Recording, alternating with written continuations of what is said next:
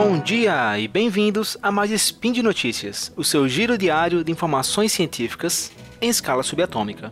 Meu nome é Marcelo Ribeiro Dantas, falando de Paris, mas natural de Natal, Rio Grande do Norte, e hoje, dia 17 Nixian do calendário Decatrian, e dia 20 de dezembro do calendário gregoriano, falaremos de automação, inteligência artificial e sistema judiciário. Eita, Lele, toca a vinheta, editor.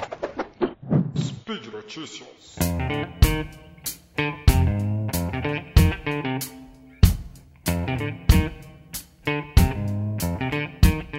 Você confiaria em uma decisão judicial tomada por um robô? Pera lá, vamos organizar melhor as ideias. Não precisa nem ser um robô. Você confiaria em um programa de computador inteligente ocupando a função de um juiz? Para não ficar parecendo que estamos falando sobre algo perdido em um futuro distante e até para colocarmos os pés no chão ao longo dessa reflexão, eu já adianto para vocês: na Estônia, um país do leste europeu, a resposta para essa pergunta é sim. Os estonianos estão desenvolvendo um juiz digital, isto é, um programa de computador inteligente para analisar disputas legais envolvendo valores menores que 7 mil euros. O governo espera que a tecnologia diminua a quantidade de processos para que os juízes e funcionários do sistema judiciário possam se ocupar de disputas mais complexas, tornando esse processo mais eficiente e mais rápido. Para vocês terem noção do que são 7 mil euros na Estônia, o salário mínimo lá é de 540 euros, que é um dos maiores dos países bálticos, e o salário médio é de 950 euros. A ideia é que as duas partes enviem toda a documentação relevante à disputa e esses documentos serão então avaliados pelo algoritmo inteligente, o chamado robô juiz.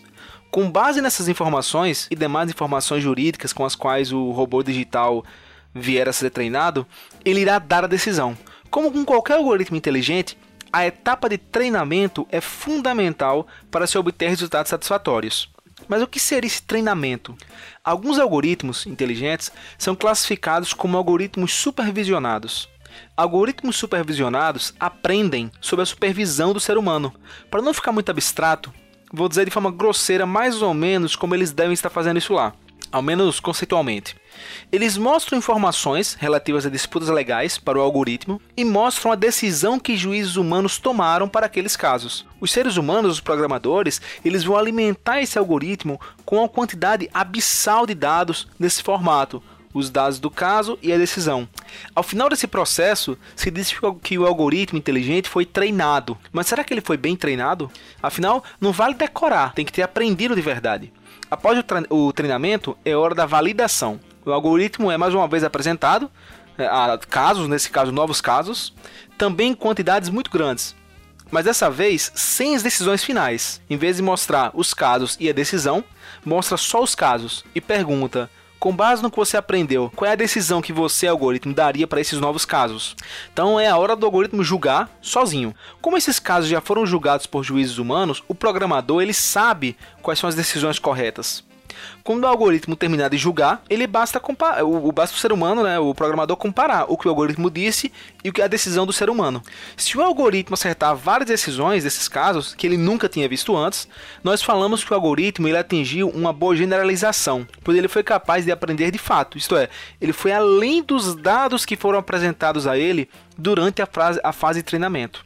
Se ele tivesse apenas decorado os casos durante o treinamento, por exemplo, ele seria incapaz de acertar com uma boa margem, com, uma boa margem as decisões de casos que ele nunca havia visto. Isso levando em consideração que o treinamento, uh, os dados que foram alimentados para ele foram dados de qualidade, bem pensados, sem viés e assim por diante.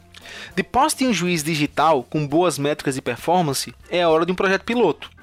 A, é, embora ainda esteja no começo desse projeto, até o final do ano os estonianos querem colocá-lo em prática, focando em disputas contratuais, que é algo ainda mais simples, digamos assim. Segundo o diretor do escritório de dados do governo, o Ott Velsberg, os algoritmos serão ajustados de acordo com o retorno de advogados e juízes, e será possível também, após uma decisão do juiz digital, pedir a avaliação dessa decisão por um juiz humano, embora não tenha ficado claro em que situações isso poderá acontecer.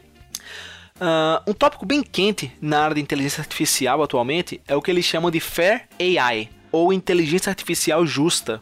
Como indivíduos, nós somos suscetíveis a vieses, muitas vezes inconscientemente. E juízes não são exceção. Isso significa que um juiz digital pode absorver esses vieses através das decisões dos juízes que ele analisou, o que o levaria a dar continuidade a decisões enviesadas. Como eu falei no começo do episódio, a etapa de treinamento é fundamental. Digamos que você esteja desenvolvendo um algoritmo de reconhecimento facial para o Japão, onde 98,5% das pessoas são japonesas e 1,5% são estrangeiras. O objetivo é identificar quem não é japonês, para, por exemplo, eh, traduzir as mensagens do ônibus para inglês. Para treiná-lo, você precisa pegar fotos de pessoas e dizer para o algoritmo: essa foto é de um japonês, essa é de um não japonês, essa é de um japonês, essa é de um não japonês. Se você tem algum conhecimento de estatística, uma das primeiras coisas que você deve ter pensado enquanto eu estava falando isso é: ah, Marcel, devemos fazer uma amostragem de fotos que sejam representativas da população. Bem, o que seria isso, né? Se é 98,5% 98 de japonês e 1,5% de não japonês, ter um número de fotos na nossa amostra, nas nossas amostras, que seja do mesmo, do mesmo jeito, 98,5% de japoneses e 1,5% de não japoneses. Uh, você não está errado em pensar isso. O seu raciocínio está correto estatisticamente falando.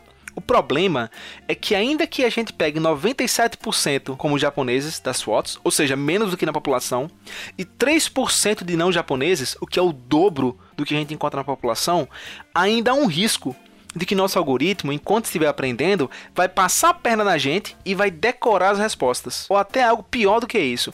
Digamos que nosso algoritmo é uma criança preguiçosa e ela sabe que quase todo mundo no Japão é japonês.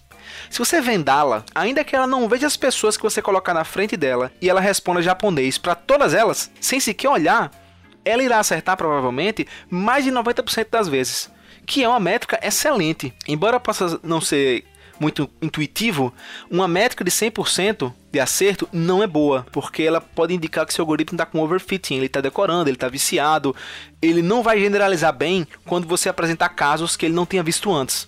Então, uma métrica de 90% é uma métrica muito boa nesse cenário, nesse contexto. É, então, um algoritmo inteligente que acerta tudo na fase de validação, provavelmente ele vai estar sofrendo isso que eu descrevi, que é o overfitting. Então, assim, nosso algoritmo não queria traduzir as mensagens para inglês. O que ia acontecer era isso. Embora ele tenha uma métrica boa, ele, ia dizer, ele sempre ia dizer que todo mundo é japonês, por exemplo, e não queria traduzir para inglês quando tivesse um estrangeiro. Você consegue ver o problema? Uma extrapolação disso para o mundo real, e algo até mais comum, poderia ser que o algoritmo ele funcionaria muito bem para reconhecer a face de pessoas de pele clara e, por exemplo, liberar o acesso a um determinado ambiente na empresa, talvez, enquanto que frequentemente iria falhar em reconhecer a face de pessoas de pele escura, gerando no mínimo desconforto. Então imagine, funcionários de empresa e para você entrar não é cartãozinho, é reconhecimento facial. Só que como o treinamento foi feito com mais imagens de pessoas de pele clara, ele aprendeu melhor isso. Então, quando chegar uma pessoa com pele mais escura ou com feições asiáticas ou algo desse tipo, o algoritmo ele não vai ser tão eficiente e ele vai dizer que não é a mesma pessoa, embora seja. Então, o, o meu intuito aqui não é dizer que não devemos confiar em algoritmos inteligentes ou que a IA é má, pelo contrário. O ponto é deixar claro que o ser humano por trás do algoritmo e os dados que serão utilizados no treinamento, eles são fundamentais para a IA cumprir bem o seu papel, de forma justa, que eles chamam no inglês de fair. Essa não é a primeira iniciativa do governo da Estônia no campo da inteligência artificial. Funcionários públicos já foram substituídos por algoritmos na realização de 13 funções. No país, que se tornou uma verdadeira sociedade digital, apenas três serviços exigem a presença física de um cidadão em uma instituição do governo: casamento, divórcio e transferência de imóvel. Uma outra iniciativa do governo estoniano é que não é mais necessário enviar inspetores para checar a propriedade de fazendeiros que recebem subsídio do governo para cortar os seus campos de feno. Por meio de imagens de satélite feitas a cada semana, um algoritmo é capaz de avaliar a condição dos campos. Com o novo sistema, o governo economizou 665 mil euros. É muita grana. E só no primeiro ano já que os servidores não precisam mais se dirigir a todas as propriedades para fazer a verificação. E olha que estamos, fal estamos falando de um pequeno país. A Estônia ela tem cerca de 45 mil quilômetros quadrados. O estado de São Paulo sozinho é mais de 5 vezes maior que a Estônia. Embora a inteligência artificial na justiça possa parecer algo absurdo ou inédito para você, alguns estados americanos eles já usam IA para ajudar em processos criminais, ainda que a Estônia seja o primeiro país a pensar em colocar a decisão na mão de algoritmos. Já no Reino Unido, o chatbot Do Not Pay anulou 160 mil multas de trânsito em Londres e Nova York. Eu vejo como imparável o avanço da tecnologia na sociedade no longo prazo. Cada vez mais teremos tarefas sendo resolvidas por algoritmos inteligentes e por razões muito simples. Nessas tarefas, que não são todas, mas são muitas, os algoritmos são muito melhores do que nós, ao mesmo tempo que fazem em menos tempo e mais barato. Isso implica em menores custos para, para o consumidor, uso mais eficiente de nossos impostos e oportunidades para a população, que não tem mais que se preocupar com algumas tarefas que acabam ocupando muito nosso tempo. Então seria mais tempo para estudar, para se profissionalizar, para inovar, para empreender. É evidente que isso não será um mar de rosas. Né? Quando a máquina de escrever surgiu, não foi um mar de rosas para todo mundo. Quando a energia elétrica surgiu, não foi um mar de rosas para todo mundo. E podemos repetir esse exercício para telefonia, voos domésticos, domésticos, computadores, internet, aplicativos de transporte e assim por diante. Pois é, pessoal, por hoje é só. Lembro que todos os links que eu comentei aqui eles estão no post. E deixe também seu comentário, elogio, crítica, declaração de amor, meme predileto. Lembro ainda que esse podcast só é possível acontecer por conta do seu apoio no patronato do SciCast tanto no Patreon quanto no Padrim. Se quiserem continuar conversando sobre esse tema de IA, de automação, deixe um comentário que a gente bate um papo legal. Um grande abraço e até amanhã.